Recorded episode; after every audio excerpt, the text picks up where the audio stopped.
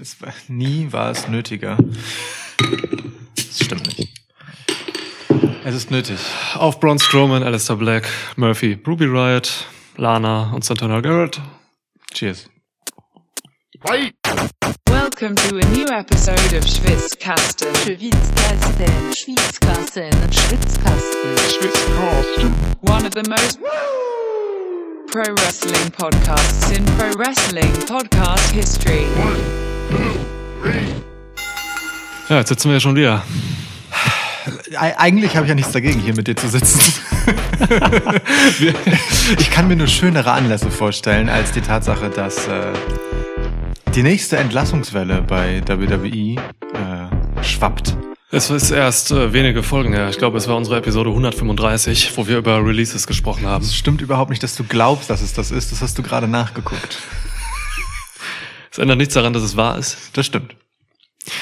Es ist äh, schmerzhaft, es ist aber auch sehr verwunderlich einfach, wenn man die Namen liest. Ähm, ich weiß nicht, ne? Also ich wollte mich eben irgendwie ein bisschen draußen hinsetzen, ein Buch lesen, mach nochmal Twitter an so und dann sehe ich da irgendwie Alistair Black und äh, Braun Strowman auf der Entlassungsliste. Ich denke mir, heilige Scheiße, Buch weggelegt, wieder reingegangen, dir geschrieben. Ja, und Lukas schrieb dann direkt zurück. Ja gut, da hast du deinen Special Podcast für diese Woche. Den wir tatsächlich eingeplant hatten. Und Ja. äh, glaubt es oder nicht, wir wollten eigentlich wirklich morgen oder übermorgen die lange angekündigte, sagenumwobene Women's Division Episode aufnehmen und zack, äh, Ja. schlägt uns die Realität ein Schnippchen und es äh, wird wieder nichts. ah, es ist bitter. Es sei denn, du willst äh, die Entlassung von Ruby Riot, Santana Garrett und Lana ähm, als Anlass nehmen, dass wir das in dieser Episode besprechen. Aber ich habe das Gefühl, nein. Nee, das würde ein bisschen zu weit gehen. Ähm, äh, be bevor wir jetzt uns äh, einzeln um die Leute kü- kümmern, vielleicht machen wir das auch ein bisschen geordneter, dass wir gleich mal eben diese sechs Namen, die Stand jetzt, 2.6., wir haben äh, ungefähr 22 Uhr, Ja. äh, entlassen wurden, ähm, dann nochmal so im Einzelnen betrachten. Ähm, lass uns auch mal auf jeden Fall gucken, irgendwie, erstmal, was die Gründe vielleicht sind, weil es wurden wieder auch Gründe genannt. Mhm. Ähm, es gab ein paar Insights von den Wrestlern selbst. Also Alistair Black zum Beispiel hat äh, direkt seinen Twitch-Stream angeworfen und Mhm. ein bisschen was erklärt. Es gab ganz viele Tweets, ähm, ein paar habe ich immer rausge rausgezogen. Ähm, Gründe interessieren natürlich, äh, lass uns darüber sprechen, wie wir die Potenziale oder die Zukunft dieser entlassenen Wrestler und Wrestlerinnen Oh sehen. ja.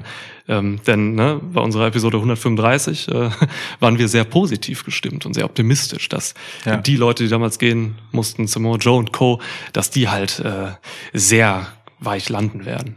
so. Ja, ja. Und ähm, auch hier ist es, ist es so, dass hier super talentierte Leute gehen mussten. Ja. Was halt auch so absurd ist irgendwie. ne? Es ist, es ist halt für den, für das Fanherz, für die Fanseele, die wir ja nun verkörpern. ähm, also, wie so Super Saiyajins tun wir uns zusammen quasi. Ja. Und dann werden wir eine Fanseele. Wir, wir, wirklich. Wir Ja. sind eine, eine manifeste Fanseele sitzt hier Ja. und spricht in zwei unterschiedlichen Stimmen miteinander. So eine wabernde Masse sind wir. Nee, nicht Masse, aber Waband. Eine Masse. Mehr, nee, mehr so ein, äh, Gasförmig? so ein, irre, so ein, so ein, so ein äh, wie so eine Fata Morgana, weißt du, so eine wabernde, Ah. Ähm, sowas Visuelles, aber das ist nicht greifbar. Deswegen Masse würde ich nicht sagen. äh. Okay. okay. Wabernde, wo, wogende Licht. Wir müssen dringend aufhören, das weiter auszuführen. Ja, das stimmt Ähm, Ja, deswegen, also wir gucken, wir gucken mal, wie diese Leute hier ähm, enden könnten. Was heißt enden? Ne? Das sind Leute um die 30 so, die werden äh, Wo es weitergehen könnte, wie es weitergehen könnte. genau. Ich, ich würde aber auch äh, tatsächlich gerne bei so mancher Personalie davon ähm, den Blick ein bisschen zurückschweifen lassen. Ähm, jetzt nicht so im Sinne von Reminiszenzen oder so, weil, wie gesagt, ne, die sind alle im besten Wrestling-Alter. Ja. Ähm, aber und uns halt einfach mal fragen, was war denn eigentlich bei denen zuletzt? Wo, wo äh, drückte der Schuh? Wo lag der Hase im Pfeffer begraben? Und andere abgedroschene Phrasen. ähm, was hätte man denn eigentlich machen, also sollen? Was, was wäre denn richtig gewesen? Was, also richtig, ne? In Anführungsstrichen, aber was haben wir vielleicht erwartet, uns gewünscht? Ja. Und wo ist der Knoten nicht geplatzt? So, ähm, weil mehr noch als bei der letzten Entlassungswelle, die ja auch wirklich nicht so lang her ist. Ne? Ähm, das war wie üblich, zynischerweise nach WrestleMania. Ähm, da, nach wie vor finde ich das immer einen sehr schmerzhaften Zeitpunkt irgendwie Klar. so äh, vom von dieser Euphorie diesem Euphorie hoch WrestleMania dann direkt in dieses Tal der harten Wirtschaftsrealität mal Ja. zu knallen. Ähm, bei denen war das gar nicht so stark, so bei vielen Namen, dass man jetzt das Gefühl hatte oder wir das Gefühl hatten, so da müssen wir jetzt mega viel über liegen gelassenes Potenzial reden, das da wieder bei ihn nicht ausgeschöpft hat. Aber hier, Hm. hier schon mehr irgendwie. Hier irgendwie alle, finde ich. Ähm, es waren nicht alle beim letzten Mal. Es waren schon viele dabei, wo wir natürlich auch sagten, heilige Scheiße, da wurde viel liegen lassen, ne? Chelsea Green und Co. so, ne? Klar. Aber, aber hier sind es wirklich jetzt gerade alle sechs Namen, so, die, wo ich mir denke, die, kann, die kannst du nicht gehen lassen, wenn du einigermaßen klar im Kopf bist. Heilige Kacke nochmal, wirklich. Ich bin auch, ich, ich bin auch ein bisschen emotionalisierter, glaube ich, als letztes Mal, weil, weil, weil mich das mit, mit Alistair Black vor allem auch irgendwie, Tommy End, äh, ein Bier mitgetrunken, so, ne, Ja. in, äh, beim WXW-Event. Ähm, da habe ich, da habe ich irgendwie eine Verbindung zu. Ähm, und Alter, ich, es ist so ne, wenig nachvollziehbar und da beende ich jetzt auch diesen Satz, den ich eben angefangen habe mit der Fanseele. Ja. Bin ich irgendwie gar nicht zur Pointe gekommen. Voll okay. Drei Ähm, Minuten später. Wie, die Fanseele in mir ähm, ist halt wirklich so maßlos ratlos, wenn man bedenkt, dass diese Leute jetzt hier gehen müssen und so viele andere, die auch überhaupt keine TV-Time oder so gerade haben oder so, einfach, einfach, einfach noch weiter da sind. Das ist cool so. Ich wünsche niemanden, dass irgendwie entlassen wird und dafür Mhm. bleiben andere. Das ist Quatsch.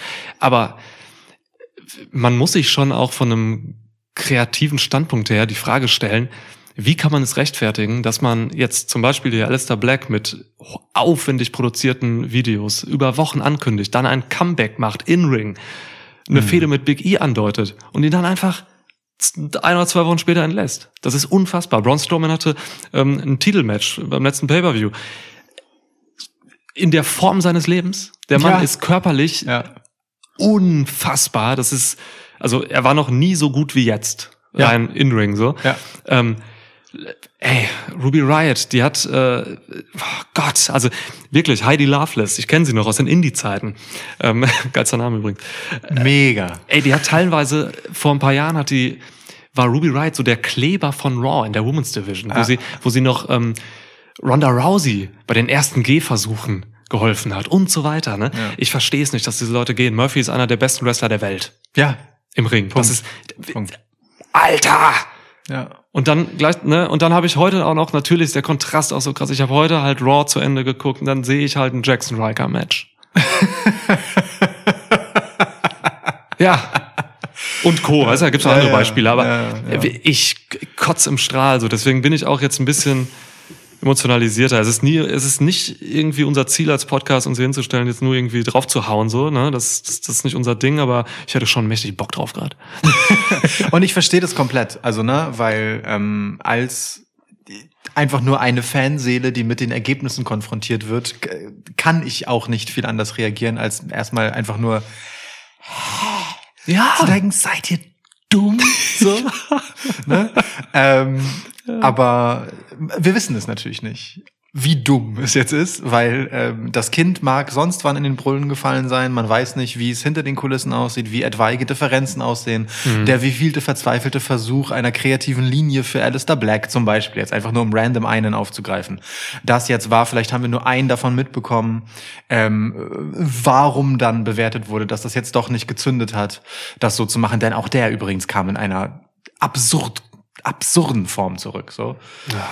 Ähm, keine Ahnung, wir wissen es halt einfach nicht. Ähm, und es kann halt natürlich auch sein, dass, dass es von Seiten der Worker auch so eine gewisse Haltung gab, so ey, ich habe das Gefühl, ich stecke hier gerade rein und äh, niemand honoriert das.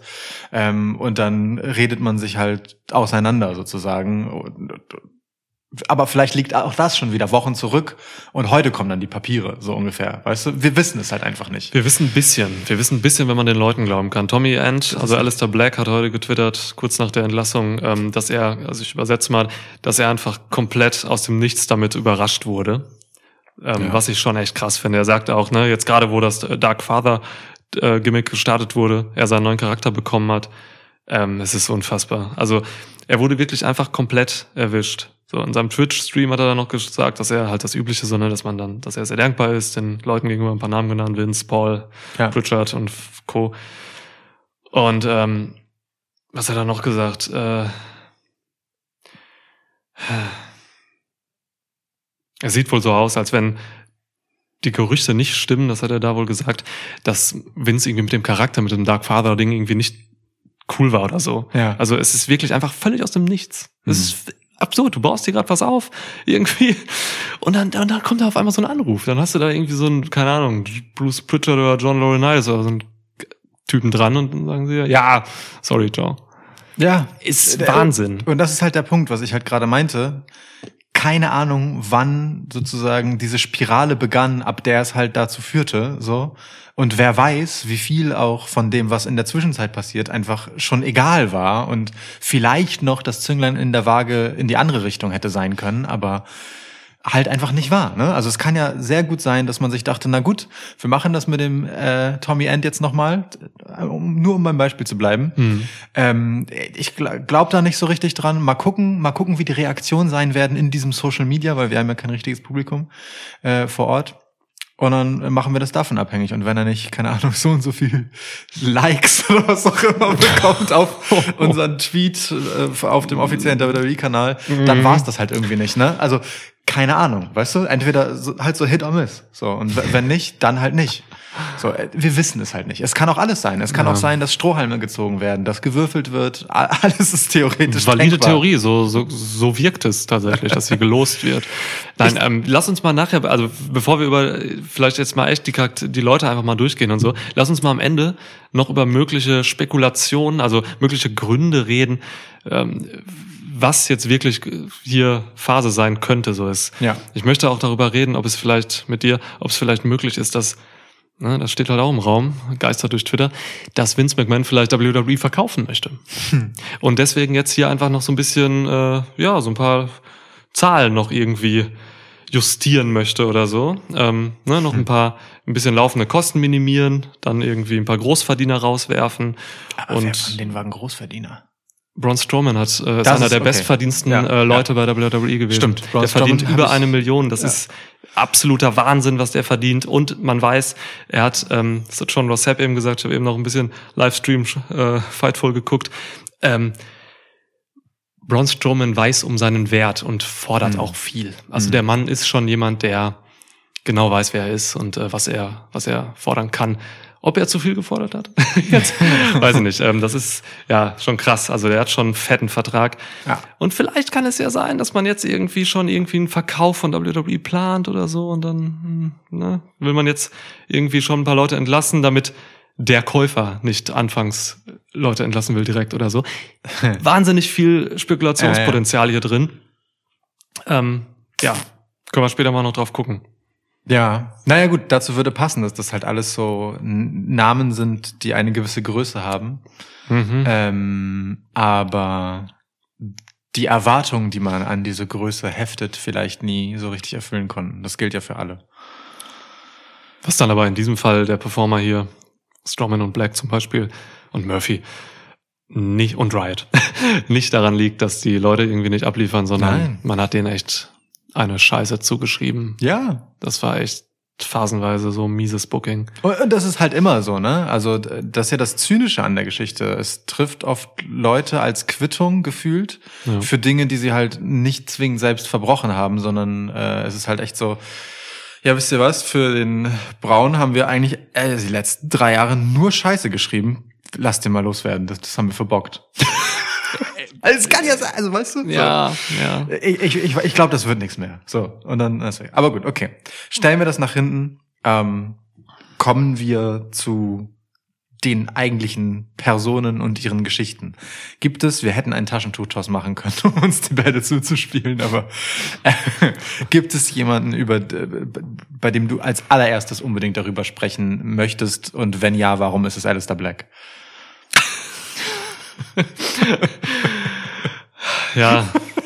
Das ist alles der Blackman, ey. Es ist, ne, im Prinzip haben wir ja jetzt eben schon genug über ihn gesprochen, so. Ähm, unglaublich halt, ne, dass er jetzt gerade beim Aufbau eines neuen Charakters mit so viel Aufwand betrieben entlassen wird. Ähm,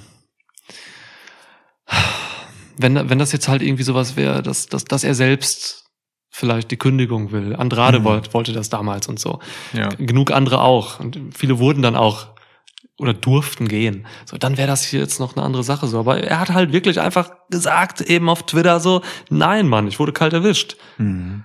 Und ähm, boah, sein Charakter war halt echt so, ist übrigens cool, das hat er auch nochmal ein bisschen ausgeführt, ähm, weil er im Twitch-Stream gefragt wurde, was denn so sein Charakter wirklich im Endeffekt sollte. Das war wohl noch nicht so klar, aber Mhm. ähm, er hat geschrieben, The Devil with Memory Loss. He knew he'd done something, but, but couldn't remember what. Okay. Also das, Okay. das klingt ziemlich badass-mäßig, finde ich so. Ja. irgendwie, ne, so, hat irgendwas Böses getan und so. Also es hätte so viel Potenzial gehabt. Alle haben sich gefreut auch. Es war, er war auch Talk of Town eigentlich so stellenweise. Mhm. Nicht nachvollziehbar. Dieser Mann, auch, auch vor dem Hintergrund, dass dieser Mann halt woanders einfach landet und die Konkurrenz so massiv stärkt. Denn der Typ hört nicht auf zu wresteln. Der ist im besten Wrestling-Alter. Und in der besten Form. Darf man ja auch nicht vergessen. Ja, ja, und also nicht nur das, er ist ja auch einfach ein- rund um etwas Besonderes, ne? Also Ja. er ist halt einfach nicht, auch für seine Größe nicht, in irgendeiner Form durchschnittlich oder so, jemand, den du äh, quasi an der Stange dir mitnehmen kannst, so, sondern der ist halt einfach nicht nur aufgrund seines Looks, sondern auf der Ar aufgrund der Art, wie er im Ring agiert, einfach komplett unique. Ja. Den gibt es kein zweites Mal mit Nee. mit diesen Kicks, mit äh, dieser Schnelligkeit, mit mit äh, diesem Submission Game, so mit, mit all dem Background, den er halt einfach Ja. legit mitbringt. Ja. Ähm, der ist halt was Besonderes.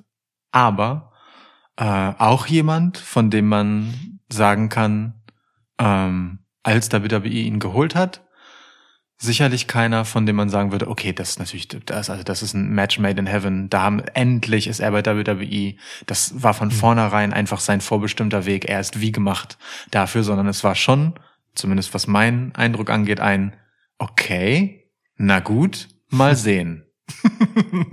Ja, es ist gut. Also hätte ich so gesehen, wenn er jetzt bei Raw oder SmackDown dann gelandet wäre, von Beginn an. Er ist aber halt zu Ja. NXT gekommen, ne? Und man hat dann ziemlich schnell auch gehört, wie Triple H auf ihn abgeht. Ja. So, Triple H mag Leute, die halt legit was mitbringen. So, ähm, Kämpfer-Typen.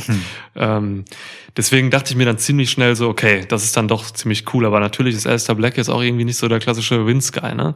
Ähm, es, es ist so, wenn, wenn man jetzt so Ruby Riot und Alistair Black sieht, so, ne, die beiden halt hart tätowiert, ähm, schon echt anders aussehend, so als der typische polierte WWE-Star, dann äh, könnte man so denken, ja, vielleicht will das Produkt einfach eine sterilere, ähm, einen sterileren Weg gehen oder so. Aber Mhm. dann hast du auf der anderen Seite halt auch solche Leute dabei wie Lana oder oder halt auch Strowman, die halt Oder Murphy. oder Murphy, die halt schon diese polierten Charaktere auch sein können. Und Strowman ist halt eben auch jemand, der ist total gut gemacht für das ganz junge Publikum, für Kinder. So Ja. wurde auch immer eingesetzt ähm, in der Hinsicht so, weil man einfach weiß, dass der Mann erstmal echt gut mit Kindern kann und dass Kinder ihn auch geil finden, einfach so mit dem mit diesem Monster-Ding und so, wie er redet und so. Und wenn er dann Face war, die 15 Male, ähm, da hat er wirklich 88 Heel-Turns und Face-Turns. Ähm, Schwieriges halt, aber ja. Stimmt, doofe Zahl, 77.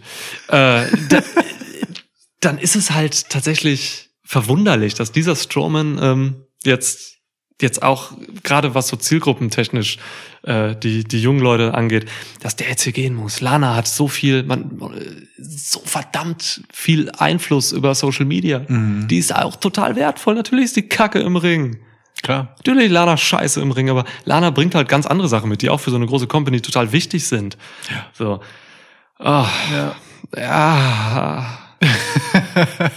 ah, du siehst schon, ne, es, es fällt irgendwie wahnsinnig schwer, jetzt hier bei einem Charakter zu bleiben und die chronologisch durchzugehen oder so, weil das hängt, das hängt für mich gerade irgendwie alles in so einem losen Spinnennetz zusammen hier. Das ist auch völlig okay. Und ähm, das ist ja auch vor allem ein Netz aus Fragen, Mhm. äh, die mehr oder minder auf alle anwendbar sind. Ne? Also Ja. bei Santana Garrett jetzt irgendwie vielleicht noch am wenigsten, einfach weil sie am wenigsten sichtbar war. So Ja. müssen wir uns nicht Die wurde hochgeholt und es wurde einfach nichts mit ihr gemacht. Genau. Deswegen. ähm, nur so um, um kurz trotzdem ihren Namen noch einmal zu erwähnen. Wir vergessen sie die ganze Zeit nicht, sondern äh, sie ist halt wirklich genauso äh, ja. ja unsichtbar geblieben, wie sie in diesem Podcast äh, etwas wenig Erwähnung findet gerade. Ja. Ähm, also jemand, von dem wir zumindest nicht sichtbar sagen können, da wurde es zumindest versucht, so ne, weil das gilt für die meisten, dass da durchaus was versucht wurde. Ja. In verschiedenen Geschichten, verschiedenen Konstellationen. Ähm, aber ich würde trotzdem gern bei Alistair Black bleiben, denn Mhm. bei ihm treibt mich halt äh, auf Basis dessen, was ich gerade gesagt habe, schon um, ähm, was denkst du denn wäre der Weg für ihn gewesen? Also jetzt mal wirklich rückblickend, nicht nach vorne, sondern zurückblickend. Was hätte man mit Alistair Black machen müssen, damit er für WWE funktioniert hätte? Denn bei der NXT-Geschichte, da bin ich ganz bei dir. Das war ein guter, ein richtiger Schritt, ein naheliegender. Hm. Ähm, aber spätestens als äh, dann der Call-up kam, wie man das ja nennt, wenn, weil aus irgendeinem Grund Leute das für eine vertikale Bewegung halten. Ja, gibt mehr Geld da oben.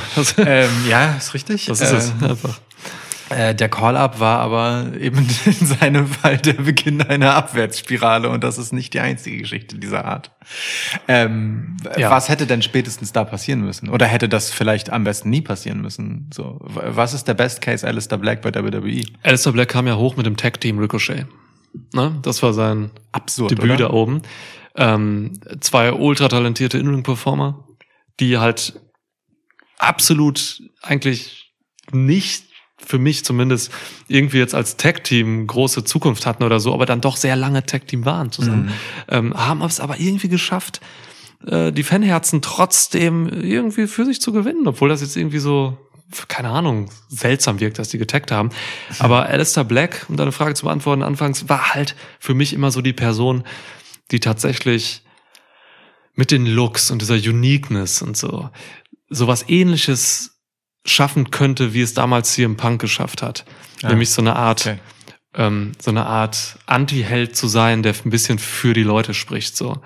Ähm, ja, das habe ich immer gesehen als, als Face Rooftop für Alistair Black. Einfach. Okay, krass. Ja. Also gar nicht diese äh, oft bemühte, unter anderem von mir, äh, Undertaker-Analogie. Nee, überhaupt Ähm, nicht. Einfach weil, Nee. weil er halt so, ne, dieses Mystische natürlich hat, hatte, mitbrachte.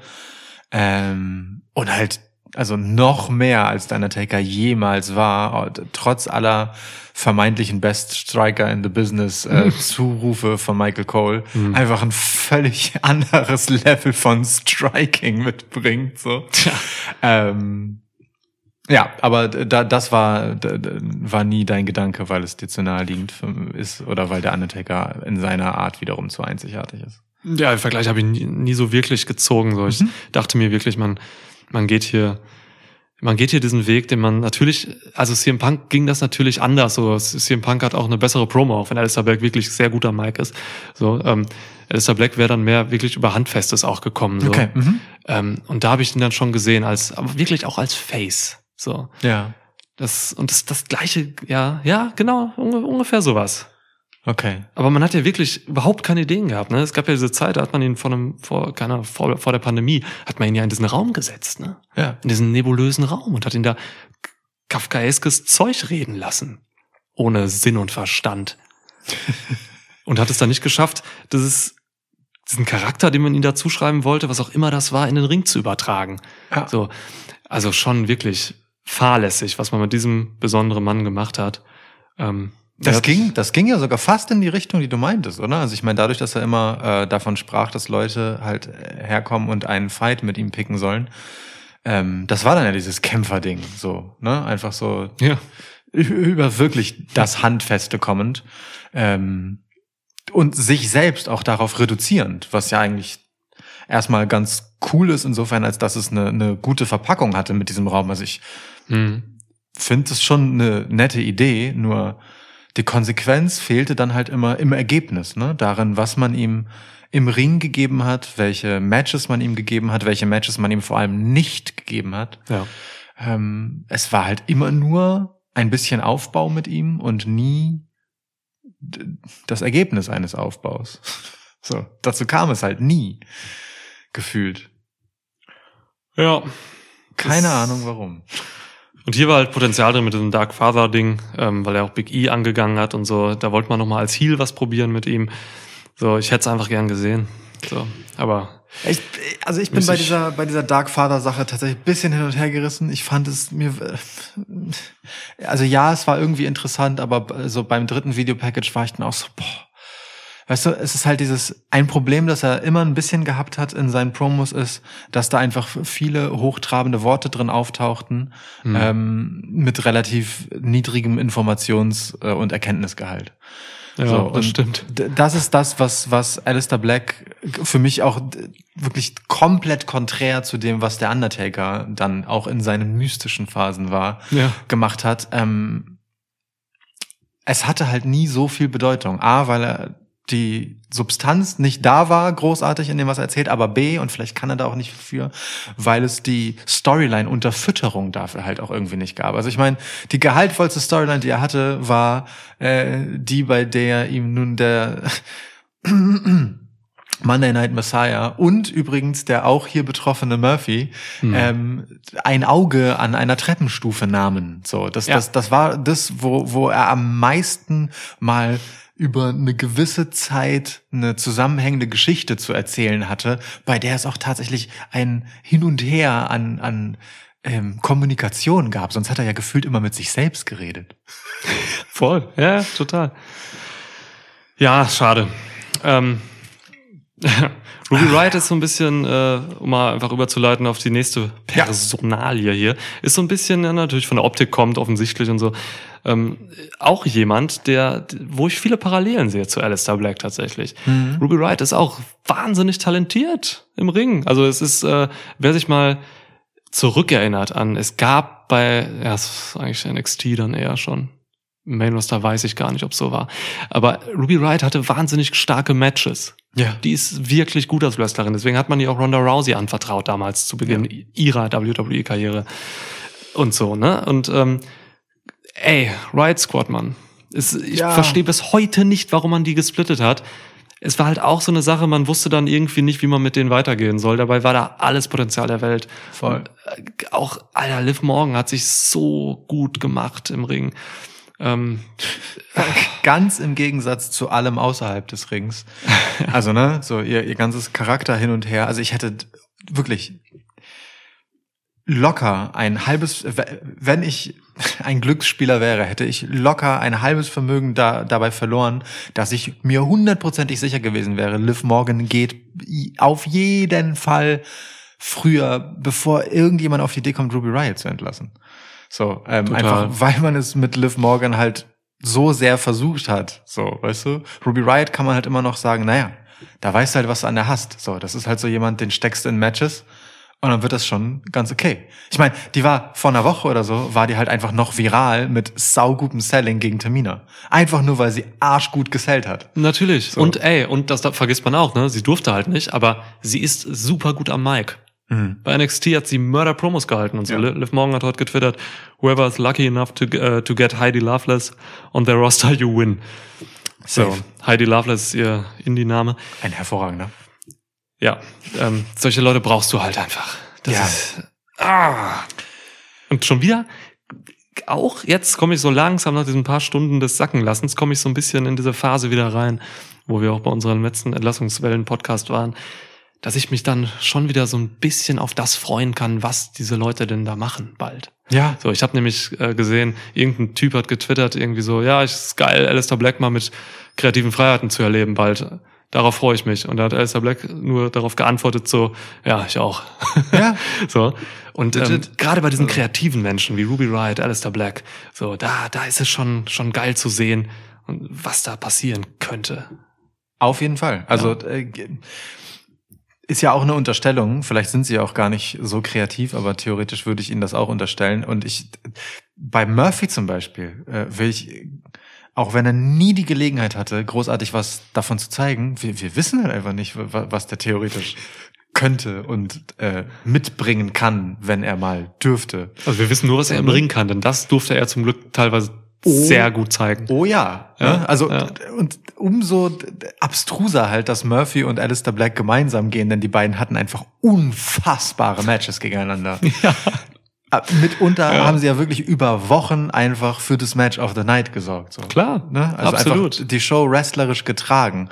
So einfach, weil man, ja, ey, stellt die beiden halt wieder hin, wird ja gut. So.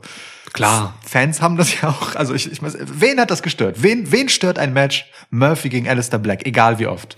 Den will ich sehen. Den, den sollst du mir bringen und den mache ich zur Sau. Ey, das, das, das, das waren damals die Zeiten, ähm, wo ich Tour 5 Live geguckt habe, weil halt Murphy gegen Ali gewrestelt hat. Alter. Hin und her. So, ne? Murphys Championship Run. Krass. Klar, in Australien damals bei diesem ähm, Super Showdown. Showdown, ja. Nee, äh, Melbourne Mayhem. Mel Melbourne Mayhem. genau. Stimmt, so haben, wir haben es wirklich so genannt und Wir haben durchgezogen. das wirklich so genannt Ja. und durchgezogen, ja. Ähm, äh, großartiges Wrestling halt so, ne? Und äh, klar, da fragt man sich natürlich auch so, ey, will WWE jetzt einfach überhaupt keine guten Matches mehr zeigen bald vielleicht? Ist das, wird das nur noch irgendwas ganz komisches in Alexas Playground oder so? Ähm, wenn solche ultra talentierten Wrestler halt hier gehen müssen. Ah, Es, ja, ey, das ist voll schwierig. Ich meine, vielleicht ist es auch so eine. Ich habe mich halt so ein bisschen, ich habe so diese Cesaro-Analogie gezogen für mich und mich gefragt, willst du solche Leute dauerhaft behalten und es immer wieder mit ihnen versuchen und immer wieder scheitern, nur um dann irgendwann diese Geschichte auspacken zu müssen, wa- was ja auch wirklich etwas ist, das man, glaube ich, nicht gerne über sich erzählt, weißt du, so die Cesaro-Story von WrestleMania, beziehungsweise von nach WrestleMania, dieser Typ, der seit Ewigkeiten einfach einer der Besten ist, den du gegen jeden stellst und es wird immer gut, aber der nie irgendwas Relevantes erreichen konnte, äh, keinen einfach äh, der Haupttitel gehalten hat, weil es aus irgendeinem Grund nie gereicht hat. Und das ist halt einfach für eine Company, diese Geschichte zu erzählen, sich das zuzugestehen auf der großen Bühne. Ja, der Typ hat es bei uns nie geschafft. Fuck, das ist das Letzte, was wir mit ihm zu erzählen haben. Ist schon auch nicht geil, so ne? Und so eine Personalie wie Murphy, die bringt dich in genau diese Lage, vielleicht irgendwann so ja. schwer zu sagen. Ich, ich, ich will gar nicht unterstellen, dass das hier ähm, äh, in irgendeiner Form äh, Barmherzigkeit ist, dass man den Leuten das ersparen wollte, um Himmels Willen. Ne? Auch das wäre irgendwie zynisch, das jetzt so zu sehen. Aber es sind schon wenigstens Leute, wo ich äh, guten Gewissens sagen kann, hey Mann, ich mache mir jetzt keine Sorgen, dass man die auf die Straße setzt. Wie, wie schon bei der 135. Und das gilt hier jetzt Ja. noch, noch viel mehr. Das sind einfach Leute, äh, bei denen ich mir absolut sicher bin, ähm, dass die ihr Ding machen und dass der Fit dann halt einfach nicht gepasst hat und es tatsächlich vielleicht für beide Seiten besser ist. Bevor am Ende nur die Geschichte bleibt, wir haben es nicht mit ihm geschafft, jetzt bist du 40 und bei WrestleMania darfst du einmal äh, ein großes Match haben. Ja, ja, ich weiß, wo du herkommst. Das, äh, ja, ja, das kann sein. Trifft natürlich nicht auf jemanden wie Braun Strowman zu, ne? Weil Nee. der Mann hat es halt schon geschafft. Er hat letztes Jahr den Universal-Teil gehalten. Und es war der mieseste Run. absolut miesester Run der Geschichte in der Ja. Geschichte. Ähm, also bei ihm ist es halt, er ist halt wirklich, er sticht hier nochmal auf eine ganz andere Art und Weise hervor bei diesen Entlassungen jetzt. So, ne? Ähm, hab's eben gesagt, ne? Er war Gutverdiener, vielleicht zu Gutverdiener, hat äh, über eine Million gemacht. So ähm, 2019 unterschrieb er nochmal einen Vierjahresvertrag.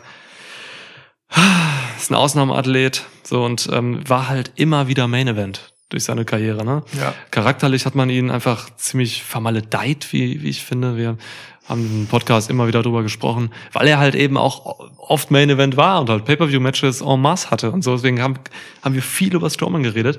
Und meine größte Kritik eigentlich an seinem Booking war halt immer, dass man teilweise einfach nicht wusste, ob er Face oder Heel ist, weil er von Woche zu Woche fast schon geturnt wurde, immer wieder. Ja. So, und wenn du einen Charakter so behandelst, das ist das Gleiche, was man auch mit Natalia zum Beispiel macht, was man Big Show gemacht hat. So, das sind Leute, die bleiben einem nicht so hängen. Die können sich keine Legacy aufbauen. Ja. Also keine klassische Legacy in dem Sinne, dass sie, wie, keine Ahnung, Randy Orton, auch wenn der jetzt in den letzten zehn Jahren dann doch auch mal hin und wieder geturnt ist, so, der hat trotzdem diese Legacy als einer der besten sadistischen Heels, die es je gab. Ja. So, ne? Das, und das, das ist die Basis, von der er Genau. kommt, selbst wenn er Face ist, ne? Dann geht das irgendwie immer noch darüber, dass er das halt in sich hat. Und Strowman konnte sich sowas nie aufbauen, weil er immer geturnt ist. So, aber man hat so viel mit ihm gemacht und teilweise hat es aber doch auch geklappt. So, der hatte diese Phase damals, diese Fehde gegen Roman Reigns, wo er halt wirklich, das war diese, dieser Strowman, der alles zerstört hat, Ja. der alles zerlegt hat habe. Ich war drin in ihm. Ich, ich habe ich hab mich darauf gefreut, wenn ich Strowman-Segmente kriege, weil ich wissen wollte, wie er diese scheiß Areale auseinander nimmt. Ja. Und, ne, und was er für Grenzüberschreitung macht und so. Man, also man war schon auf dem richtigen Weg und dann, oh, dann Er hatte- WWE. Ey. Er hatte ja auch den Background irgendwie. Also ich meine, das ist jemand, der kommt ähm, aus ähm, dem Debüt ähm, als Teil der Wyatt Family. So Ja. war, war dort halt einfach äh, der Schlüssel ein Stück weit, ne? So, also einfach das Powerhouse, das in diesem Kreis von Powerhouses das Ja. Powerhouse ist, so was bemerkenswert genug ist, wenn äh, Luke Harper, er möge in Frieden ruhen, ähm, Eric Rowan und Bray Wyatt die anderen da sind, dann da musst du erstmal als als Koloss hervorstechen, aber das tat er halt und zwar mit Abstand. Ja, Rest in Peace, Brody. Ähm, und daraus hat er sich ja emanzipiert, so. Und das gibt dir ja eigentlich einen Background, von dem kannst du danach dann halt zehren, weil im Endeffekt war ja die Idee, ähm, der, der Typ ist so ein Stück weit so ein unkontrollierbares Etwas, das nicht mal das, der geniale Kultleader Bray Wyatt ähm, kontrolliert bekommt. Und danach ist er dann, du hast ja gerade die Roman Reigns Geschichte äh, angerissen, einfach hart durchgedreht so und, und hat ein Stück weit, ähm, ja, sein Ding gemacht als Loose Cannon. Ja. Und das gibt dir ja einfach eine Geschichte so. Und äh, da, da, dass man dann irgendwann dazu gekommen ist, dass, dass er, dass, dass er für dumm gehalten wird und irgendwie plötzlich bei WrestleMania aus dem Nichts kommend ähm, für alle Riesenbabys sprechen soll, weißt du? Alter. ähm, steht halt auch in so einem krassen Kontrast zu dem, wo er herkam, erzählerisch, dass ähm, da die Alarmglocken schrillen könnten, wenn man so zurückblickt und, und einfach so richtig manifestiert sieht, dass man einfach wirklich keine Ahnung mehr hatte, was man mit dem will. Ja. Ja. Total. Äh, Traurig. Lana, guck mal, man hat mit Lana auch echt sau viel versucht. Mega. Mega viel Scheiße versucht. Es hat kaum was geklappt. Ja. Aber, aber ne, jetzt mal alles so in ihrer Zeit nach ihrer großartigen Overness ähm, an der Seite von äh, Rusev.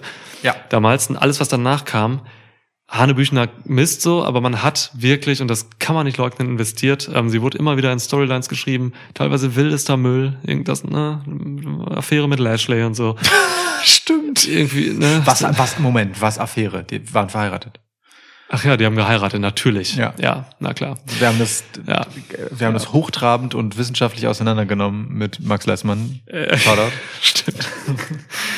Und äh, auch in-Ring hat man was versucht. So, ne? Man hat, man hat tatsächlich jetzt dann doch auch wieder viele Matches gesehen mit ihr. Ja. So, weil man auch da was machen wollte. Man hat ihr Natalia gegeben und man hat gesagt, Natalia, mach mal eine Wrestlerin daraus. Hat leider nicht geklappt. Aber, ähm, aber, aber gleichzeitig hat man sich darauf, darauf berufen, dass sie halt ähm, eine gewisse Social Media äh, Potenz hat. So, Ja. ne, über TikTok. Ich habe das im letzten Podcast, äh, ich glaube die AEW Review oder so gesagt, ähm, dass Lana halt eigentlich bei TikTok angestellt ist, hauptberuflich. Ja. Ähm, die ist tatsächlich erfolgreich mit dem, was sie so abseits von WWE tut und was sie auch kontrolliert noch unter dem Banner WWE dort tut. Ja. Dass man die gehen lässt auch. Völliger Irrsinn. Wird hundertprozentig bei AEW landen an der Seite von Rusev, finde ich mega geil. Können wir später nochmal drüber fabulieren. Aber auch die hat mich wirklich gewundert. Und vor allem das in einem Moment, wo du jemanden holst wie Eva Marie, die im Prinzip das, was du mit Lana schon hast, einfach anerzählt bekommt. Ne? Also CJ Perry, also Lana, ist ja ungefähr die Karriere, die man gerade versucht über äh, Eva Marie zu erzählen. Abstruserweise. ähm, Wir müssen unseren Evolution-Podcast machen, Mann. ja, aber Sobald sie kommt, sobald sie wirklich debütiert. Ja, ja, dann ja. wird dann wird eine rote Welle losgetreten. Ähm, rote Welle klingt widerlich. Ja. Äh, Ja, also Lana, du, da wundert's mich dann aber halt nicht. So, also jetzt nicht nicht nur wegen der Rusev-Miro-Geschichte so, weil einfach äh, ihr Ehemann schon etwas früher gegangen ist, ähm, sondern auch einfach, weil es sich angekündigt hat mit dieser Planlosigkeit. Das war bei ihr wirklich so so sichtbar wie bei wenigen anderen, ähm, dass man einfach nicht irgendwann nicht mehr so richtig wusste, wie man sie als Teil von WWE rechtfertigen will, einfach weil, äh, weil sie so wenig Wrestlerin ist. Und ich will ihr damit nicht zu nahe treten, denn sie ist ja bemüht. So, Ja. das muss man ihr lassen. Sie hat auch eine respektable Entwicklung hinter sich. Nur, Naja. Ey, komm, so, Ja. da, das hat schon auf einem ganz anderen Niveau angefangen, als es dann irgendwo gelandet ist. Ja. Ähm, Klar, wenn man mit einem Jahr noch nicht laufen kann und es mit drei Jahren kann, da hat man eine super Entwicklung hingelegt. Genau, so ungefähr ist es halt. Ähm, aber trotzdem äh, hat sie natürlich in ihrer Anfangsphase die mit Abstand äh, wichtigste ihrer Karriere gehabt, als sie einfach nur das Sprachrohr von Rusev war. Was für eins, ja. Ja, und einfach Gottes over war damit. Ich meine, dieser Podcast startete und äh, das, dem hielt er auch für viele, viele Folgen die Treue, immer in Begleitung eines Lana-Posters. Äh, Absolut. Sämtliche Aufnahmen. Das, Ja. das ist irgendwann nicht mehr so gewesen. Und es hat einen Grund. Ohne Scheiß, ja. Wir haben Lana noch hier in Hamburg, äh, der Barclaycard Arena vor zwei, drei Jahren oder so, haben wir sie Ja. noch angefeuert. Wir haben geschrien, da war sie nämlich noch Managerin Ja. von Rusev. Und Alter, die Leute gingen ab auf sie, sie war over. Ja. Ah, We Want Lana ist einfach ein Ding gewesen. Klar. Ne? Ähm, bis sie gerestet hat. Lana Number One. Ja. Äh, d- naja, aber weißt du, mit so einem Tag-Team mit Natalia äh, beginnt dann auch einfach oft eine Geschichte, bei der man ahnen kann, dass es nicht mehr lange gehen wird. Und ich äh, muss das einfach wirklich so sagen, weil es ist einfach maximale Beliebigkeit. Denn wenn. Braun Strowman schon äh, 77 bis 88 Mal geturnt ist, Natalia hat einfach immer einmal mehr. Ja. Spiegel. Das stimmt. Und dann hatte Lana einfach mal beste Freundin, ne? Jetzt Naomi gerade. Ja, ja, ja, so und äh, und und Dana Brooke äh, Ja. so, also die wurde ja auch durchgereicht von Tag Team zu Tag Team einfach, Ja. weil du mit ihr alleine nichts erzählen kannst. Der letzte Versuch war dann halt trotzdem in Begleitung von Natalia dann äh, gegen Shayna Baszler und äh, Ja. Nia Jax. So, das, äh, weißt du, so.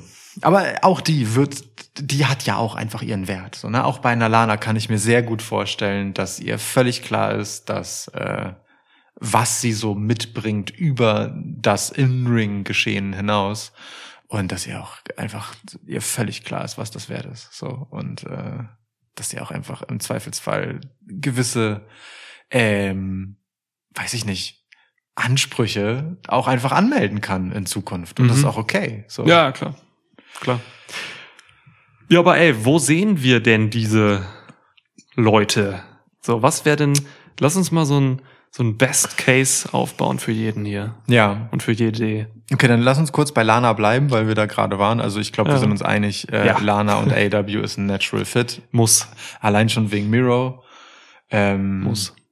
Und weil ich halt einfach sehen will, wie viel ähm, von der großartigen Lana ihrer Anfangstage äh, tatsächlich von ihr kommt und wie viel davon irgendein genialer Schreiber ihr an den Hals gedichtet hat. Ja, also sie darf da auf keinen Fall in den Ring steigen. Das wird man aber auch zu verhindern wissen. Ähm, Ja. aber klar, so als äh, als Valet von von von Miro wäre das wäre das natürlich ein Traum. So. Nächst wahrscheinlichere Alternative und ich weiß nicht mal, ob ich das nicht sogar für am wahrscheinlichsten halte, ist, die macht einfach nichts mit Wrestling. Hm. So, die, die macht Ja. einfach, äh, die ist halt einfach dann Influencerin. So, Ja. fertig. Klar, So. völlig kann sie ja alles machen. Sie hat den Grundstein dafür gelegt. Ja. Ähm, klar, wäre mega erfolgreich. Das sind ja diese, auch, auch so eine Selina Vega, ne? Also die Ja. können ja einfach hervorragend ähm, überleben ohne WWE. Selina Vega hat mehr Geld verdient in den letzten Tagen abseits von WWE mit ihren eigenen Projekten als dort. Ja. So, das ist, das ist Wahnsinn. Und mir, mir ist nicht bekannt, dass sie äh, seitdem wieder als Wrestlerin äh, aktiv geworden wäre. Dir? Nee, Ich krieg sie nur als Twitch-Streamerin mit. ja, So. ja, genau. Und, und das ist ja auch, ist ja auch cool. Also, ne? Absolut. Wenn, wenn sie in ihrer einen Passion eine andere findet, die sie dann weiterverfolgen möchte, ist doch Ja. geil. So, also, Ja. Ne? Voll. Ähm, okay, Lana war einfach. Lana war einfach. Schwieriger wird's mit Ruby Riot. Mhm. Was soll die machen? Ruby Riot, da kann ich mir alles vorstellen, ehrlich gesagt. Ich, ich ähm, weiß wenig über ihre äh, Vor-WWE-Vergangenheit. Ja, die kam gut rum. Hat in Indies auch in Japan und so gearbeitet. Die hat Ja. einfach den Glo Globus bereist so und viel gewrestelt. Und genau das hätte ich ihr auch unterstellt, wenn du es nicht gesagt hättest, weil, weil sie irgendwie diesen Eindruck auf mich macht. So. Ja. Und genau das kann ich mir ehrlich gesagt wieder für sie vorstellen, dass äh, sie einfach ähm, Bock hat darauf, die Vorzüge, nenne ich es mal, äh, des Indie-Wrestlings, um diesen schrecklichen Begriff mal aufzugreifen, ähm, einfach wirklich wieder auszuschöpfen und auszunutzen und bewusst vieles zu machen, auf das sie Bock hat, ohne sich langfristig zu committen.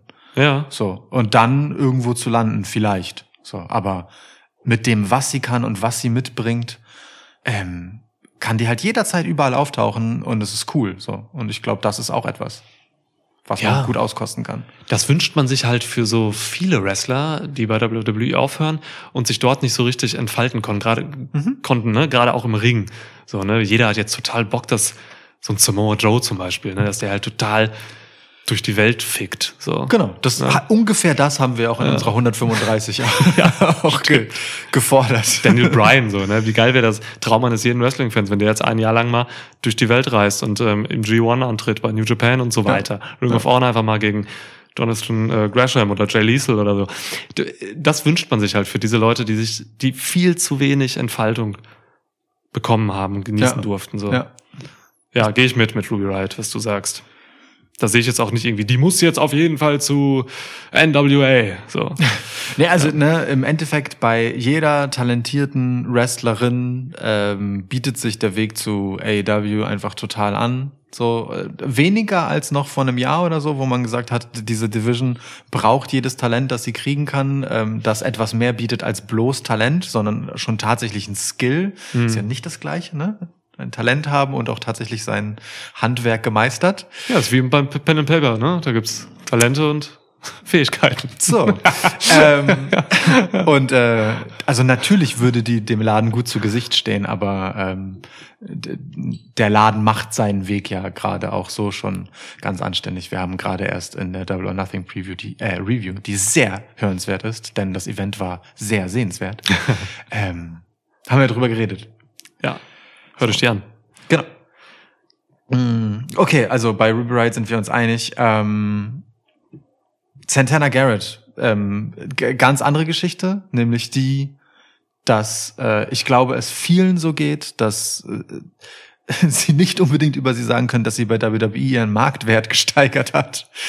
Ähm, so, sondern die halt jetzt äh, vor der Herausforderung steht, sich zu fragen, was tue ich denn jetzt für meine weitere Karriere? Was ist denn der richtige Schritt für mich? Und da, da bin ich wirklich so, da, da kann halt alles Mögliche sein. Auch da kannst du den Weg gehen, äh, dir überall auf der Welt deine Spuren zu verdienen oder du landest halt irgendwo einfach einen Deal, Impact oder so zum Beispiel Ja, da war sie Ähm, auch schon vorher. ne, wo du äh, einfach ein, äh, eine gute Rolle bekommst, in der du dich dann in eine gute Position für deine Zukunft bringen kannst. So. Genau. Also, ne, Santana Garrett ist auch nicht mehr die jüngste so. Man, es ist ja leider immer noch so, dass, äh, dass Frauen es äh, im Wrestling einfach viel schwerer haben äh, als Männer, was das Alter angeht. Mit Ja, klar. Alles, was über 30 ist bei Frauen, ist schon wirklich so wie bei Männern über 40, 45. So, es ist, das ist scheiße und das ist leider immer noch so. Ja. Ähm, ja, Mickey James letztens noch drüber geredet nach ihrer Entlassung. Zu Recht. Ageism. Völlig zu Recht. Ja, ähm, ja Santana Garrett, ey, wie, ich kenne sie gar nicht so gut. Ne? Ich weiß, dass sie bei Impact war äh, unter dem Namen Brittany. Sie war auch in Japan aktiv, hat Wonder of Stardom Championship gehalten und so. Deswegen, die wird auch einfach, wenn sie Bock hat noch, dann kann sie da auch noch ein bisschen wresteln irgendwo. Klar, Bock drauf, ja. klar. So. Aber ne, sie hat bei WWE einfach nicht die gleichen Sporen sich verdient, wie zum Beispiel Ruby Riot. So. Ja. Ähm, von der man ja durchaus sagen kann, die hat dort gewichtige Aufgaben zwischendurch mal gehabt, auch wenn sie nie den endgültigen Durchbruch geschafft hat. Random Evil Uno Tweet jetzt hier reingeworfen. Evil Uno is not happy about anyone losing their, their job. Danke. Danke, Evil Uno. Ja. Ähm, was er damit eigentlich meint, ist Join Dark Order. Und kommen wir doch zu Alistair Black. Alistair Black war bei Dark Order. Ähm, Japan? Ich kann mir vorstellen, Alistair Black ist der Typ, der, der jetzt richtig hart auf die Schnauze hauen will. In Japan. Hm? Alistair Black gegen Shingo Takagi. Heilige Mutter Maria Gottes im Himmel. Also, wenn Alistair Black im G1 auftritt oder so, ähm, ich kündige an, ich werde eine Review machen hier zu jedem Match, was er dort treibt. Alles klar, ich mach mit. Ja.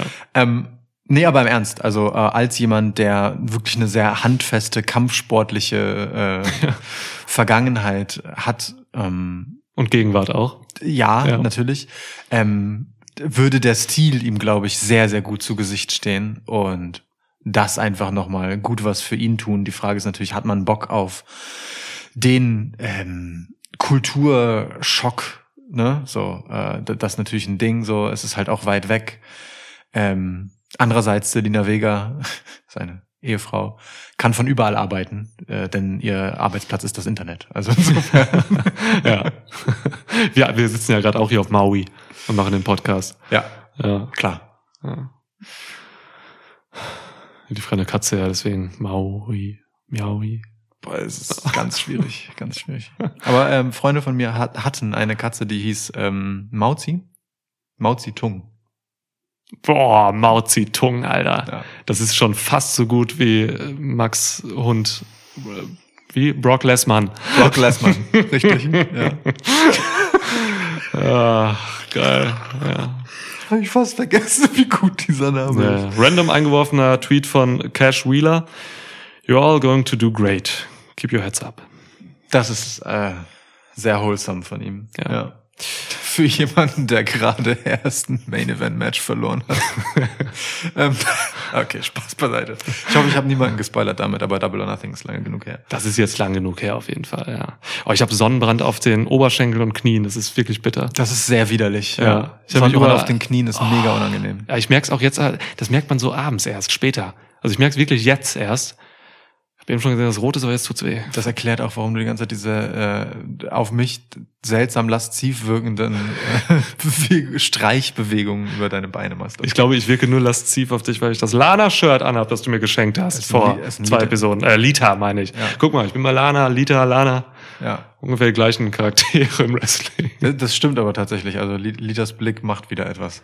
Ähm, okay, also aber Alistair Black. So. Äh, Gut, dass du mir kein Lana-T-Shirt geschenkt hast, sorry. ja, Danke. Wobei ist also jetzt jetzt die Gelegenheit vorbei, ne? Ja. Wobei wer weiß, wie zukünftiges Lana Merch aussieht. Oha. Ja, puh. Mit Ähm, Corpse Paint an der Seite von Sting. Ja. Das war nicht die Richtung, Vielleicht die ich Lana meinte, das aber ja. Skateboard von Darby Allen. Keine Ahnung. Offensichtlich nicht. ähm, so, aber äh, also Alistair Black, äh, ja, Ja, finde ich gut, was du sagst. Also hätte ich richtig Bock drauf, dass der sich auch so richtig frei tritt. Was Ja. denn des Wortes so, ne? Ähm, ist jetzt aber keiner, dem ich jetzt auch irgendwie, den, den, dem ich jetzt klar eine Promotion zuordne. mhm. Ähm, na klar, es ist immer naheliegend bei so einem dunklen Charakter äh, irgendwie dann auch so eine dunkle Faction einfach anzudenken. Es wäre zum Beispiel irgendwie attraktiv, Darby Allen, Sting und, und Alistair Black so zu dritt zu sehen und so. Man könnte, ja, fuck, ja, ne, das ist schon, ja, Äh, okay, ja, ja, ja, ja, ja. das wäre schon, das wäre schon heftig, ey. Ähm, weißt du, dann ist, Sting ist dann so einfach der, der normale Vater von Darby Allen und Alistair Black ist dann der Dark Father auf Darby Allen. Ja, Ja. ist auch ist auch schön. Aber irgendwie, äh, das ist aber auch nur mein Gefühl und ich habe dafür überhaupt keine Rechtfertigung. Alistair Black ist für mich nicht der Typ, den ich zu AEW gehen sehe. Und das ist gar Mhm. nicht despektierlich gegenüber AEW gemeint, sondern einfach nur, weil es halt so die nächstbeste Adresse ist. Und Mhm. äh, ich glaube, so aus, auch so aus, aus sportlicher Sicht, weißt du, für so einen Typen, der halt auch diese umtriebige Historie vor WWE hat wie er, ist es halt einfach so, ne, warum soll ich mich dann jetzt, jetzt wieder irgendwo binden? So, mein Wert ist klar, ich äh, mache ab jetzt immer dann dort das, wo ich Bock drauf habe und was ich kriegen kann. Und ich möchte äh, mir meine Freiheiten rausnehmen. So. Ja, die, da spricht natürlich ein bisschen gegen so die Freiheiten außer abseits von AEW und Impact und äh, äh, WWE sind halt dann doch auch mit deutlich weniger Kohle einfach verbunden. So, Das ne? ist richtig. richtig gutes Geld verdienst du halt nur bei AEW und WWE in den USA. Ja. So, und auch bei Impact und Ring of Honor und so ver- verdienst du einen Scheiß im Vergleich. Und so einer wie Alistair Black, der hat sich jetzt ein Leben aufgebaut in den USA, hat dort geheiratet, so, ne, ist jetzt einfach da, war bei einem vermeintlich sicheren Arbeitgeber. Und äh, keine Ahnung, müsste man jetzt wissen, wie er tickt. So, ne? Da habe ich mich damals in, ähm, in der Steinheimer Stadthalle bei dem WXW-Event 2000 irgendwas nicht mit ihm und drüber unterhalten, ähm, wie er so seine Zukunft sieht und ob er eher so der bodenständige Typ ist oder eher so der flachsige. Aber ähm, die, das Gute ist, er hat jetzt das Standing und Ja. ähm, hat bewiesen, was er kann, so dass er auch für, wenn er jetzt mal einfach ein bisschen Indie gebuckt wird, auf jeden Fall am meisten verdient von allen, die da in der Halle sind. so. Das halt, ne? Ja, Also das stimmt Das ist halt der Punkt. Du kannst, also ich meine, es gibt ja zwei Wege, Indie zu gehen, ne? Der eine ist, du arbeitest einfach arsch viel überall, so. ja, Das ist der häufig, häufig gewählte Weg, nach Möglichkeit. zwangsläufig, weil du überleben musst. Genau richtig. Und der andere ist halt, ähm, du suchst dir sehr genau aus, was du machst und machst dann halt einfach große Nummern Mhm. und sonst nix. So. Ja. Ähm, so, also ich kann mir vieles vorstellen. Ähm, und das ist ja das Gute daran, weil egal wo der hingeht, der ist halt äh, auf jeden Fall sofort ein Gewinn für den Laden in jeder Hinsicht. Klar. Alistair Black gegen Nick fucking Gage, Mann. ja. Ja. Ja. Aber immer interessant. ne? Ich habe hier gerade nebenbei mal so das Smackdown-Roster aufgemacht. Ja. Super interessant. Ähm, ich zähle mal gerade. Wenn man jetzt Sonja Deville mal als nicht wrestlende Person gerade rausnimmt, dann Mhm. hat SmackDown gerade sieben Wrestlerinnen. Sieben. Das ist die A-Show von WWE. Zieht am meisten Publikum. Sieben Wrestlerinnen. Sascha und Sascha Banks gerade noch nicht mal wirklich gegenwärtig. So, das ist schon echt krass. Versuchst du gerade wieder auf den äh, Women's Division Podcast überzuleiten? Ich versuche schon wieder hinzuleiten. Ja. Ja, nee, aber okay. das trifft auch ein bisschen auf die Männer zu, weil auch Männer, zwei, vier, sechs, acht, zehn, zwölf, zwölf männliche Singles-Wrestler sind bei SmackDown. Das ist so wenig. Da haben sie halt Hm. noch fünf Tag-Teams, ne? Aber, also, Roster ist schon echt klein. Das heißt, Budgetkürzungen, so, man könnte meinen, WWE steht kurz vor der Insolvenz. So, äh, das ist schon krass. Ja, ist halt die Frage, ob das äh, eine Budgetkürzung nur bei den äh, PerformerInnen ist oder ob es eine Budgetkürzung am Kreativbudget ist, weil du all denen ja irgendwas an den Hals schreiben musst oder sie sind unglücklich. Ist ja auch so, also ne, da hängt ja schon auch ein Rattenschwanz dran und nein, es wird jetzt nicht so sein, dass sie sich denken, oh Mist, hier sitzen noch drei Leute mehr, wir müssen jemanden fürs Creative Team einstellen, aber irgendwie ist es ja doch auch eine Herausforderung, dem, mit dem Ganzen Herr zu werden. Trotzdem bemerkenswert, wie wenig Leute das sind. Ich finde es auch. Ich finde es Ja. super wenig. Und, ne, also. ah, Aber ja, das ist tatsächlich auch was Gutes für den, äh, was bei den Frauen hier so auffällt, für den Women's Podcast, den wir Ja, bald sobald Eva Marie debütiert. Ja. Ähm, versprochen, Leute. es sei denn, es kommt wieder gleichzeitig eine Entlassungswelle, weil Eva Marie so teuer ist. Das könnte halt auch sein, ne? Wer weiß, wie viele von diesen Leuten ihren Job behalten hätten, wenn diese Videopackages von Eva Marie nicht so teuer wären. Die sind ja offensichtlich so teuer, dass man sie jeweils zweimal ausstrahlt. Nämlich in einer Woche und dann danach nochmal in der nächsten Woche, wo man aber auch schon ein neues Videopackage zeigt. Die müssen so teuer sein, Klar. wenn man diesen Schritt schon geht. Also es kann auch sein, dass das hier maßgeblich verantwortlich für ist. Die Videoagentur war auch so damit ausgelastet, einfach weil alle Kapazitäten drauf gingen, dass sie auch die Videos für Alistair Black dann halt einstellen mussten. So. Ja. Weil die Marie einfach, boah, alle Kapazitäten geschluckt hat. Äh, Sie hat auch sämtliches Scheinwerferlicht gebraucht, das dann bei Alistair Black gefehlt hat. Klar, die Stromrechnungen horrende Ja, gestiegen bei ja. WWE. Also wer soll das äh, bezahlen noch? Ja. Ja. Wer weiß, ob er nicht sonst, also ob er nicht nur deswegen Darkfather äh, als Gimmick bekommen hat. Okay, egal, komm, jetzt ist scheiße. Ähm, Boah, wir müssen be bevor wir am Ende zu ähm, Adam, Adam Scher kommen, äh, Braun Strowman, Ja. ähm, gehen wir zwischendurch noch nicht einfach so äh, über Murphy hinweg. Nee, Murphy. Guck, äh, Im Prinzip können wir jetzt über diese ganzen Leute sagen, die müssen sich erstmal tot wresteln. Auch Murphy, Mann. Murphy ist wahrscheinlich von den Entlassenen jetzt der talentierteste Wrestler im Ring. So rein wrestlerisch, finde ich. Wrestler, Wrestler, ja. Ähm, deswegen, ich will auch, dass Murphy in New Japan irgendwie auftritt und da halt nochmal seinen Wert einfach steigert ins Maßlose, weil der Mann einfach unfassbar gut ist. So. Deswegen, äh, ah, ja, also Murphy bitte auch einfach durchwresteln lassen komplett. Ja, nehme ich. Also Ja. wieder einer besseren Idee. Wobei bei Murphy irgendwie aus ein- einem auch hier wieder nicht für mich äh, rational herleitbaren Grund kann ich mir gut vorstellen als jemand, bei dem es dann einfach irgendwann heißt, Murphy äh, oder wie auch immer dann sein Name sein wird, ist All Elite. Das sehe ich schon. Bei Murphy siehst du's? Ja, ist schon Okay. viel eher als bei Alistair Black irgendwie. Mhm. Ich, ich kann dir auch gar nicht sagen, warum, aber ich einfach so, my guts tell me. Ja, verstehe Das- ich. Er würde, würde da wrestlerisch hinpassen. Stell dir mal ein Match vor, Murphy gegen Kenny Omega. Ja, und auch vom Typ her, weißt du? So von, von dem, wie er halt so als dieser schroffe, äh, kantige, so Dude, den ich halt in wirklich allerbester Erinnerung habe ähm, von seinem Championship Run Ja. als Cruiserweight Champ. So diesen, diesen Typ äh, einfach ganz puristisch, den äh, kann ich mir wirklich gut in dem Laden vorstellen. Voll. Ich meine, Murphy wurde trainiert, sehe ich gerade hier von einem Mann namens Carlo Cannon. Ja. Wenn du Carlo Cannon heißt, dann hast du es geschafft im Leben. du kannst alles machen. Du bist sofort Top-Pornostar. Du bist. Top-Wrestler. Ja. Du bist Top 90er Jahre Actionstar. Ja. Carlo Cannon. Danke, Carlo Cannon, dass du uns Murphy trainiert hast. Ja, Ja. oh ja und, und Strowman? So, Braun Strowman. Wo fährt der Strowman Express hin? Da, wo er das meiste Geld bekommt. Ja, das ist ein geldgieriger Bastard. Ja, Völlig zu Recht, er leistet ja auch was. Ähm, Ja, deswegen, also Strowman äh, hat wirklich, ich habe jetzt, ich sage es zum dritten Mal, hat unfassbar viel Geld verdient bei WWE, äh, unter den, also ganz oben an der Spitze. Und ähm, natürlich will der jetzt auch weiterhin gutes Geld verdienen. Ähm, Und ich, und, ich, und ich meine das gar nicht im Sinne von, weil das ein geldgeiler Bastard ist, das weiß ich nicht, sondern einfach, ähm, Mann, guckt euch den halt an, ne? Das ist halt einfach so ein Typ, Ja. wenn du so aussiehst, dann erstens ist das eine genetische Anomalie.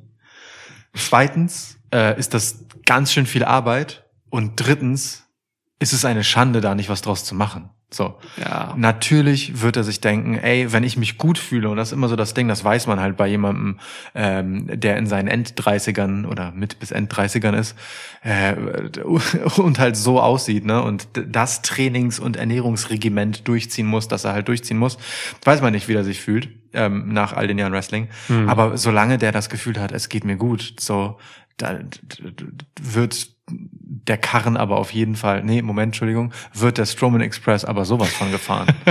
so, also da wird Volldampf vorausgegeben. Alles andere würde mich halt massiv wundern. So. Und das ist einer, also der ist halt auch ein Draw. So, also natürlich, ist überall Main Event, wo der hinkommt. safe, Wirklich? Safe, safe. Ja, Ja. Und auch gut so. Also so, wirklich voll okay. das ist Carlo Cannon. Carlo Cannon sieht auch aus wie ein Draw, wenn du mich fragst. Carlo Cannon, ja, ist von Australier. Philippinische Wurzeln. Carlo Cannon. Ähm, total. Also gehe ich mit. Ähm, ich überlege natürlich, äh, ich bin jetzt, ich sag, ich bin jetzt ungern so der Typ, der jetzt alle zu AEW schickt. AEW hat immer noch ein viel zu großes Roster. Das ist viel richtig. zu großes Roster.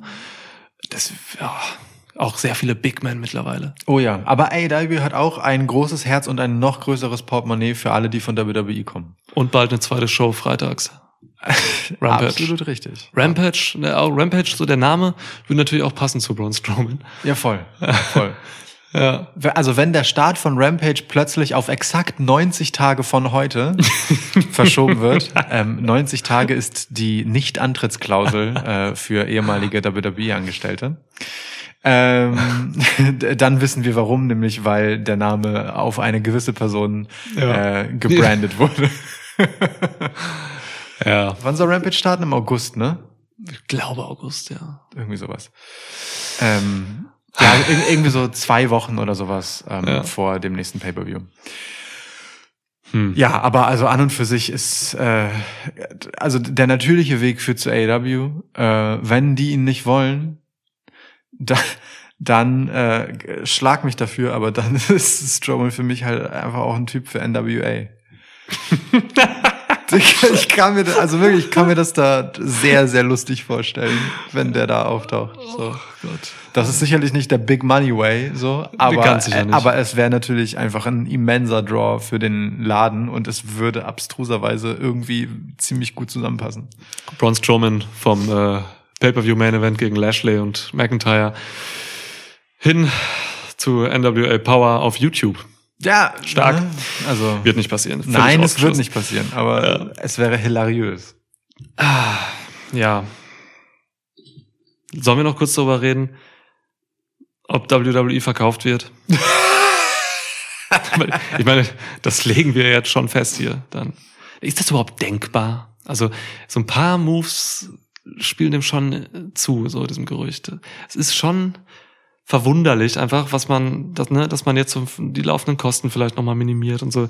Das könnte schon alles irgendwie in so eine Richtung gehen. Vince McMahon ist bald 80 oder so. Ah. Es gibt genug große Player in der Unterhaltungsbranche, die auch bestimmt Wrestling-Content annehmen würden. Disney oder so, Amazon vielleicht. Also ich kann mir da wirklich was vorstellen. Vielleicht sogar hier NBC, Peacock. Walt Disney's WWE. Stell dir mal eine WWE vor, aber es wäre halt, die Ws wären halt mit diesem Walt Disney W geschrieben. Ja, ja, Mann. Ja, klar. Das wäre äh, bemerkenswert. Mega viele Maskottchen und so, dann kommen die ganzen äh, Disney-Figuren und so. Boah. Diverse Marvel-Crossovers. Ey, was man da machen könnte. Dann fliegt da auf einmal ein Sternzerstörer rein. Der Sternzerstörer Express und Strowman sitzt da drauf. Ah, nee, ist ja entlassen. Ja, ja. Ja. Seth Rollins im X-Wing. Burn it down. Ja. Boah. Ja. John Cena als Reinkarnation, also John heißt dann plötzlich John Skywalker. Ja, John Cena Walker. Das ja, geht nicht gut. Das geht überhaupt nicht Ähm, gut. Wer ist Darth Vader? Äh, Vader. Ah, nee, ist tot. Verdammt. ja. Verdammt, Vader ist tot. Rest in Peace, Vader. Wer ist Darth Vader? Wer ist Darth Vader? Seth Rollins, der atmet am schwersten im Ring. Ja, stimmt, hast du recht. Ja. Niemand macht das mit so viel Inbrunst wie Seth Rollins. Roman Reigns als so ein Fifth-Typen und so. Boah, Roman, ja, ja. geil. Roman Rollins ist äh, Roman Rollins. Roman Reigns ist ähm, Dings, ähm, Palpatine oder so. Stark. Äh, nun, Nerd, Nerd, Nerd, Nerd, Nerd. das war der Nerd-Alarm, Entschuldigung. Aber, musste aber mich ich freue mich jetzt schon, wenn, wenn WWE an Disney geht. Ich freue mich schon sowas von auf unser Fantasy-Booking. Das, wird die beste Episode der Welt. Es wird, äh, nie war der Begriff Fantasy-Booking angebrachter als in diesem Zusammenhang. Noch lachen wir. Wirklich, noch lachen wir. Ja. Ähm, bis, bis irgendwann plötzlich äh, Peter Jackson ins Creative Team von WWE berufen wird und, und alles wirklich Fantasy wird. Ja. Äh, wobei Peter Jackson auch seine Fair Share an abstrusen, äh, so gar nicht Fantasy-Sachen gemacht hat. Ich habe einen Witz. Vor Herr der Ringe. Ja, bitte. wenn ähm, w wenn WWE an Amazon verkauft wird, Hm. dann gibt's ein Comeback. Der Primetime-Player. Sorry, tut mir leid. Tut mir wirklich leid.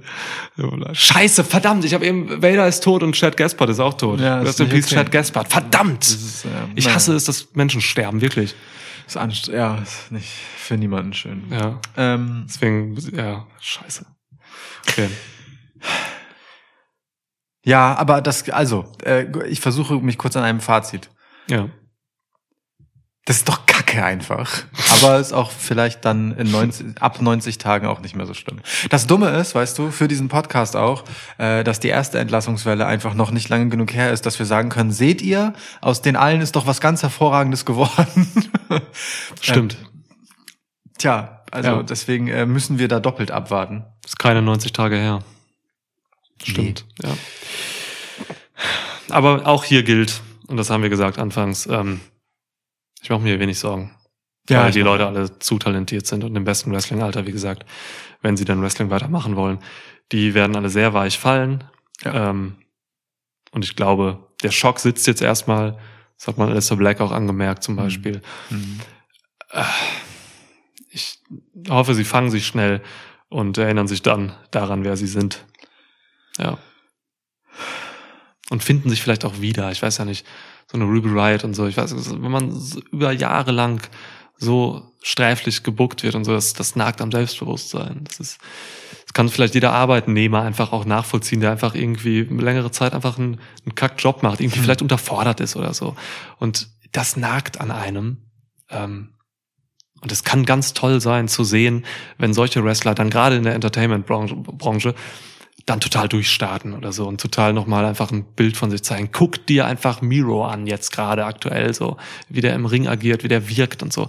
Das, ich bin guter Dinge, was diese Leute hier angeht. Er ist ja wirklich im, im wahrsten Sinne des Wortes wie entfesselt. So, also, Ja. da- ne, dieses Prinzip von, oh Gott, endlich bin ich diese Leinen los. Ja.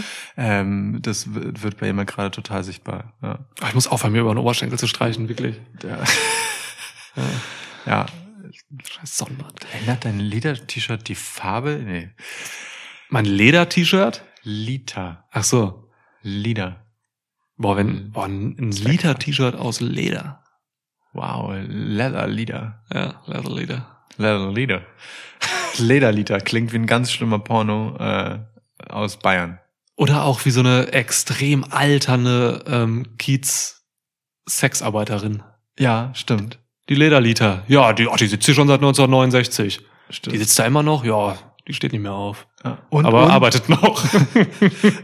und äh, wie eine ganz, ganz, ganz krass mittelmäßige Band, die sich nach ihr benannt hat. Boah, ja. Ja. Taucht dann Äh, auch in so einem extrem crappy gemachten Musikvideo auf. Dann sitzt sie da halt einfach so und der Bassist rempelt sie auch so ein bisschen an und so und guckt so grimmig und sowas. Ja.